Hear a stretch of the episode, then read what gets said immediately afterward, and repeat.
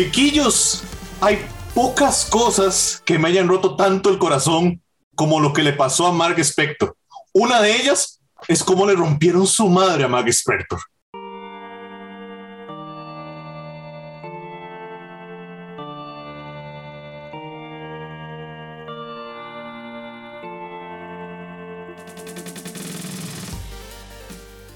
Bienvenidos a episodio nuevo de Dungeons and Geeks. Soy Ronald Morales, Steven Oviedo me acompaña como de costumbre y como nuestro querido Dago anda de vacaciones, entonces hoy tenemos a Lau, mi novia, Laura Elizondo, que nos está cumpliendo aquí el rol de terminar de comentar el quinto episodio de Moon Knight.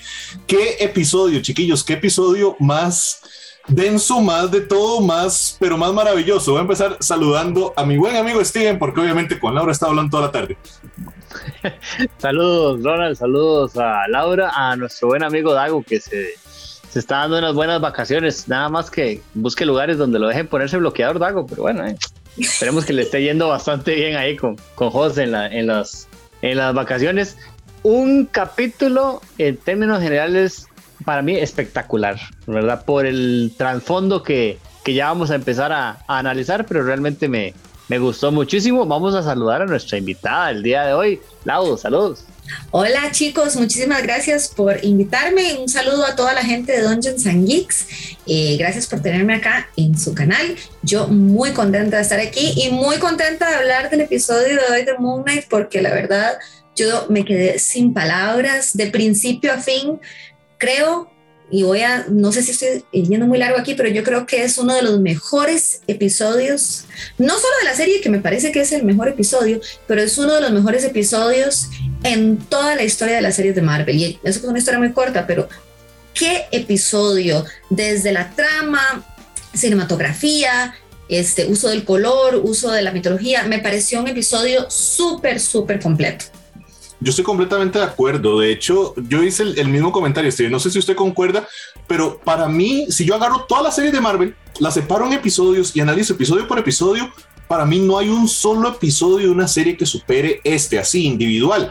Tal vez hemos tenido, de momento, no le vamos a poner nota todavía, falta el final de, de Moon Knight, pero este, de, hemos hablado mucho de Loki particularmente, ¿verdad? Que nuestra tabla de calificaciones está ahí muy, muy, muy arriba pero yo me atrevería a decir que este episodio solito puede superar los episodios de Loki. Hay que ver si el final de Moon Knight le da para competir en nuestras calificaciones, pero a nivel de episodio, Steven, esto es impresionante. O sea, yo realmente no esperaba un salto de calidad tan gigantesco. Sí lo habíamos visto, ¿verdad? Porque creo que sí hay un salto de calidad importante entre el, cuarto, entre el tercer y cuarto episodio, pero esto fue otra cosa y, realmente a mí me impresionó y me impresionó el trabajo de Oscar Isaac también.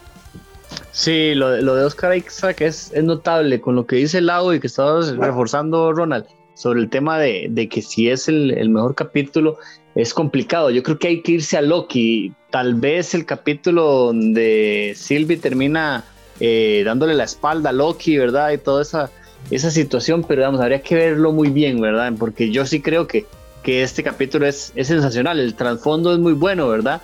Eh, nos muestran una, una, actuación por parte de Oscar Isaac eh, muy, muy, muy, muy buena. Eh, la interacción entre él mismo, ¿verdad? Esto, esto no es sencillo, ¿verdad? Para un actor actuar bien y actuar bien con sí mismo, ¿verdad? Es algo que es complicado, que se vuelve difícil y Oscar Isaac lo, lo lleva de, de muy buena manera los cambios de, de, un personaje a otro. Realmente parece que fueran un par de gemelos, Laura, o sea, que fueran dos gemelos que están actuando en escena, dos personas diferentes, porque la actuación eh, me parece que, que totalmente es eh, demasiado positiva por parte de, Isaac. Completa, completamente de acuerdo. Yo creo que eso que mencionas, Steven, el rango actoral es absolutamente maravilloso. Lo difícil que es actuar solo, tenés que actuar solo, tenés que idear toda una emoción solo y tenés que cambiar de emociones muy rápidamente. O sea, muévete a un lado, usurpadora, porque Oscar Isaac es el nuevo gemelo maravilloso de la televisión. Nadie le gana a la usurpadora.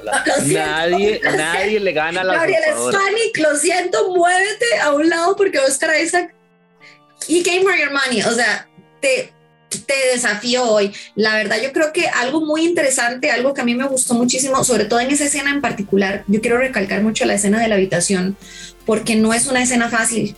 de lograr, o sea, estás mostrando algo muy fuerte, estás mostrando una escena muy fuerte.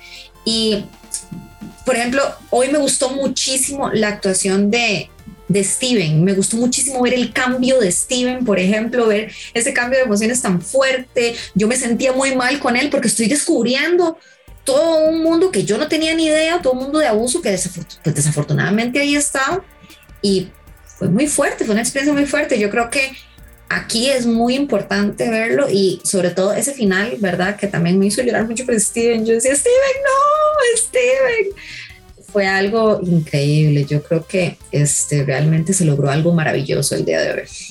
Yo creo que es muy importante aquí mencionar también una, un tema y es que una cosa que tal vez yo tenía mis dudas de si iba a pasar es si vamos a ver realmente estos temas tan fuertes que son parte de, del mito de Moon Knight, ¿verdad? Y en particular del, del Moon Knight de, del Emir, ¿verdad? Que es este el cómic en el que está principalmente basado todo eso, todo este asunto del hospital psiquiátrico, ¿verdad? Los, los orígenes de, de, cómo se fractura la, la, la personalidad de, de Mark Spector, de, los, de dónde sale Steven y dónde sale, bueno, Jake, que seguimos sin ver a Jake, pero que siguen habiendo señas de que Jake existe por ahí y todos los otros personajes y bueno, el rol de Conchu también sin quemar qué es lo que pasa en el cómic, ¿verdad? No spoilers, pero eh, no sabía si íbamos realmente a ver esto y es fue una no sé, una forma muy agresiva, ¿verdad? De soltar toda esa información.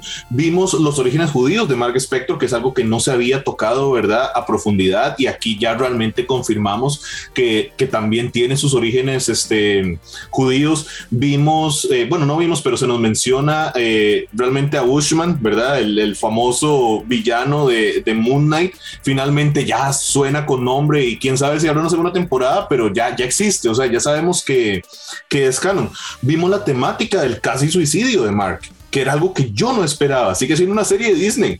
Y tiene un momento ahí de, a un instante de, de, Mark de, acabar con su propia vida, aparte de los temas de alcoholismo, depresión, abuso, este, y sobre todo, Steven, la, finalmente ver a Randall Spector, al Shadow Knight, ¿verdad? Que es un personaje que, bueno, no lo hemos visto como su personaje, vimos nada más al, al hermano de, de Mark, pero también deja para una siguiente, mm, siguiente temporada, si es que llega a existir. Y este es un personaje macabro como pocos.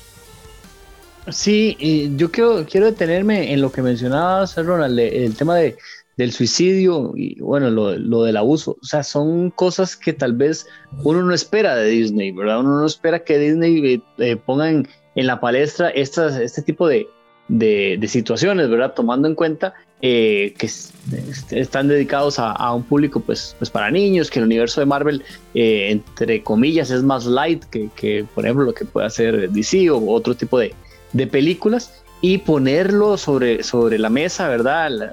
con una escena clara, evidente, donde está a punto de, de suicidarse, eh, me pareció bien por parte de Disney, muy valioso, ¿verdad?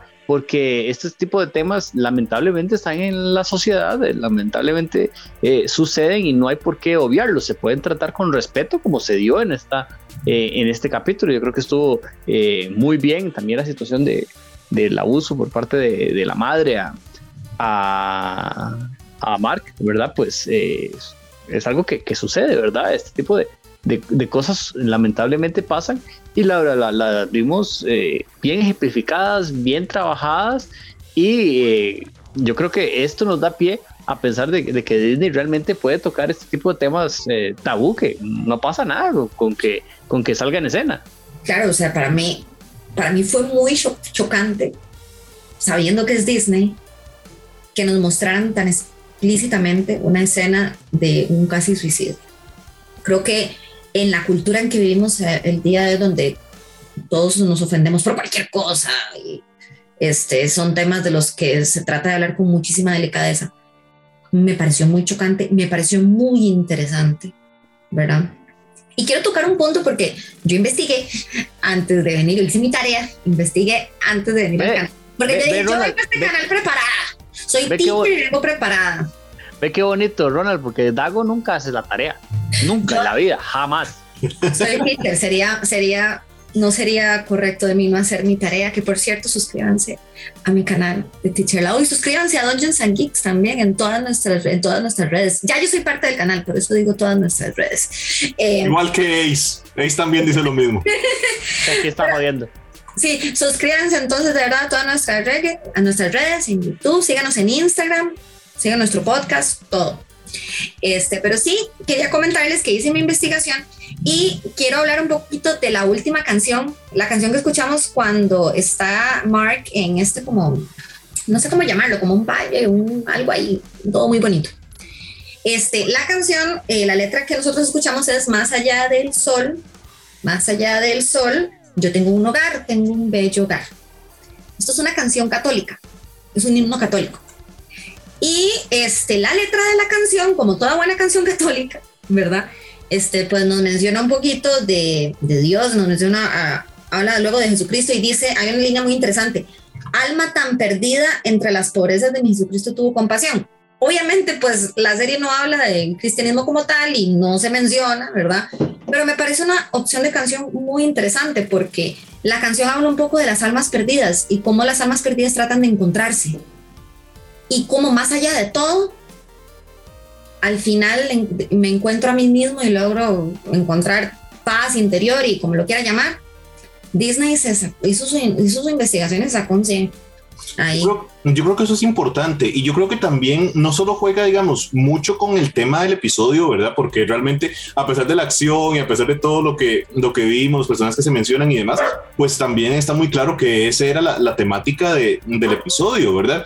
Pero también hace un poquito de juego a las, a las raíces de Oscar Isaac, que yo creo que él nunca ha sido tímido, ¿verdad? Decir que sus raíces son latinas. Entonces, creo que también juega este, un poquito, digamos, en, en ese aspecto. Yo y mi fascinación con la egiptología estábamos fascinados. O sea, yo nunca había visto una representación del Duat, de esto. Es lo que pensé que te iba a encantar. Estoy supremamente feliz con eso, digamos, y la representación me parece muy fiel, ¿verdad? O sea, el Duat, como el Duat es este inframundo, ¿verdad? Donde llegan las almas, donde, donde perdemos a, a Steven, aquel Steven, no este Steven, este todavía está aquí.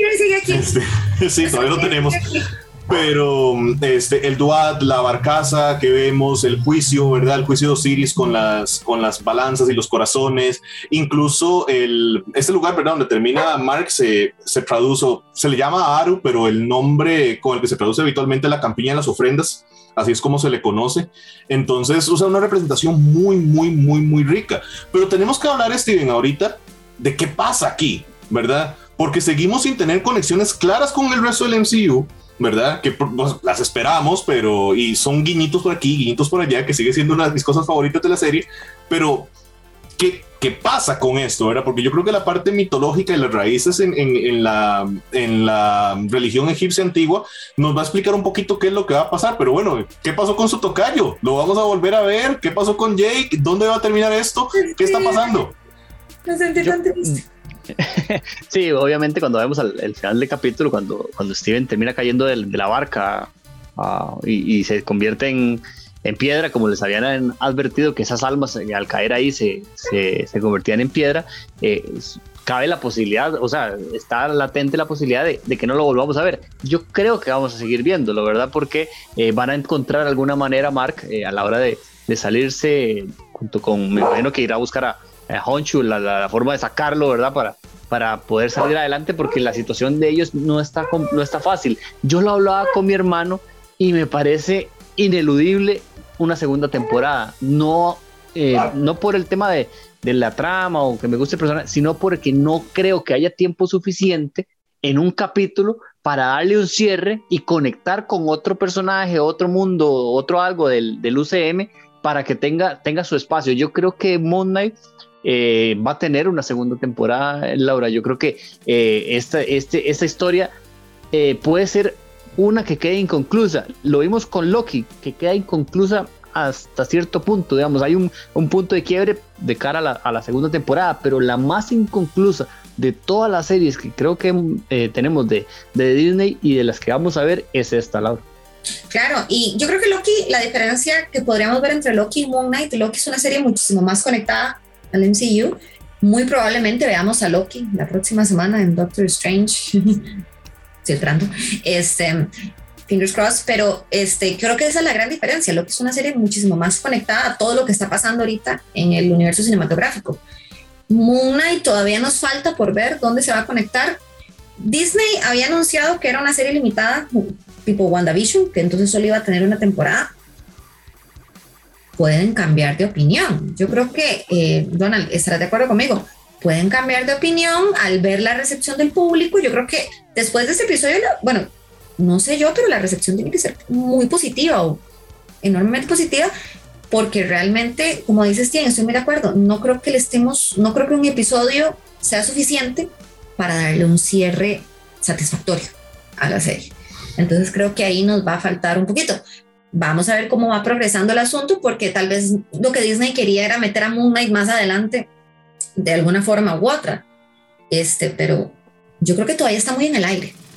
Yo concuerdo. Yo voy a decir que fue una de las personalidades de un ejecutivo de Disney el que dijo eso, pero la otra no está de acuerdo, porque, o sea, yo no le veo, no le veo sentido de cómo esto puede terminar ya amarrar todo en un episodio o, o no requerir una segunda temporada. O sea, para mí probablemente lo va a necesitar. Ahora, que sea una segunda temporada que lleve el nombre Moon Knight es donde yo creo que tal vez están aplicando lo de serie limitada y entonces vamos a tener la continuación de esto en Werewolf by Night, eh, que podría ser, o en alguna, o en House of Harness, o no sé, en algún lado de alguna manera, pero yo creo que no podemos terminar la serie este, y atar todos estos cabos, ¿verdad? Que nos han dado. O sea, es que nos falta un episodio, no hemos cerrado lo que pasa con Arthur Harrow, no hemos cerrado lo que pasa con, con la Eniada, no hemos cerrado lo que pasa con, bueno, ahora con Steven, no, no sabemos qué pasa con Jake, no sabemos qué pasa con Bushman, no sabemos qué pasa con el Midnight Man, ¿verdad? Y ahí apareció el personaje de Midnight Man y bueno, su, su ego, su persona real y no su alter ego, pero ahí tampoco sabemos que este sí probablemente lo perdamos en el camino por el lamentable fallecimiento del actor real,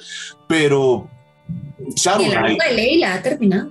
El arco, sí, es, es, Leila es el Scarlet Scarab, no sabemos, eso es otra cosa que se ha que se han hecho muchos guiños y realmente no tenemos idea si realmente va a asumir esa, esa personalidad o no. Entonces, yo creo que sí vamos a tener una continuación de la historia, pero ahí donde yo iba a meter la cuchara. Yo creo que vamos, o sea, estoy convencido seriamente que vamos a volver a ver a Steven. Y mi teoría es que eso es porque no se pueden juzgar dos corazones en esas balanzas. Eso es lo que dice la mitología egipcia. Usted no puede juzgar dos corazones contra la pluma de Matt. Entonces, porque así se llama esa pluma, ojo, la pluma de Matt, este, la pluma de la verdad. Entonces, no se puede juzgar dos corazones al mismo tiempo. Por eso tenían que reconciliarse, unirse. Y ahora lo que va a pasar es que Mark va a estar menos loco, pero las dos personalidades van a estar ahí en una, en una especie de relación cooperativa. Y por eso vamos a volver a ver a Steven y a Jake, porque yo quiero a Jake, Steven.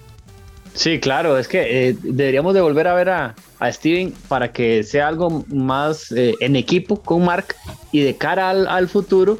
Eh, yo me imagino, por ejemplo, a Jake haciéndoles problemas, ¿verdad? Para que veamos a los tres en, un pleito y Jake tratando de tomar el control y Steven tomando, el control en, en situaciones que, que, lo ameriten y Mark tomando el control en otras circunstancias. Entonces, todo ese tipo de cosas son las que nos pueden dar, pero sí, yo no le veo eh, el cierre a, esta, a, estas series. O sea, no, no veo cómo, a menos de que el capítulo dure dos horas y media, ¿verdad? Pues está bien, ¿verdad? Pero no creo que vaya a pasar los 50 minutos. Entonces, de, si no va a durar dos horas y media, yo no veo cómo van a cerrar esto. De un capítulo eh, que por ahí estaba leyendo que tenían un, un debate en, en, otro canal de, de, YouTube si era el mejor capítulo o el más aburrido.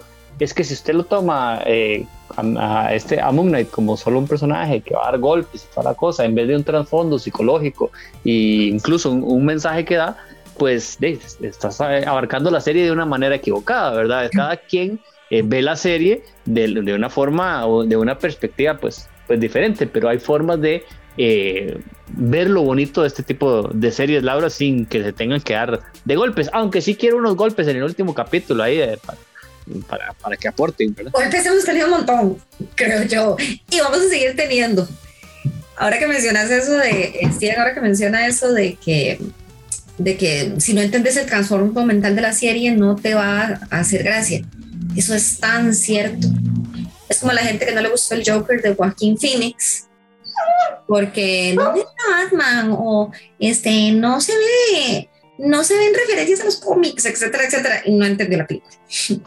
No, papito, no entendiste el punto de la película. E ese, ese es un mensaje para Dago, porque a Dago no le gustó.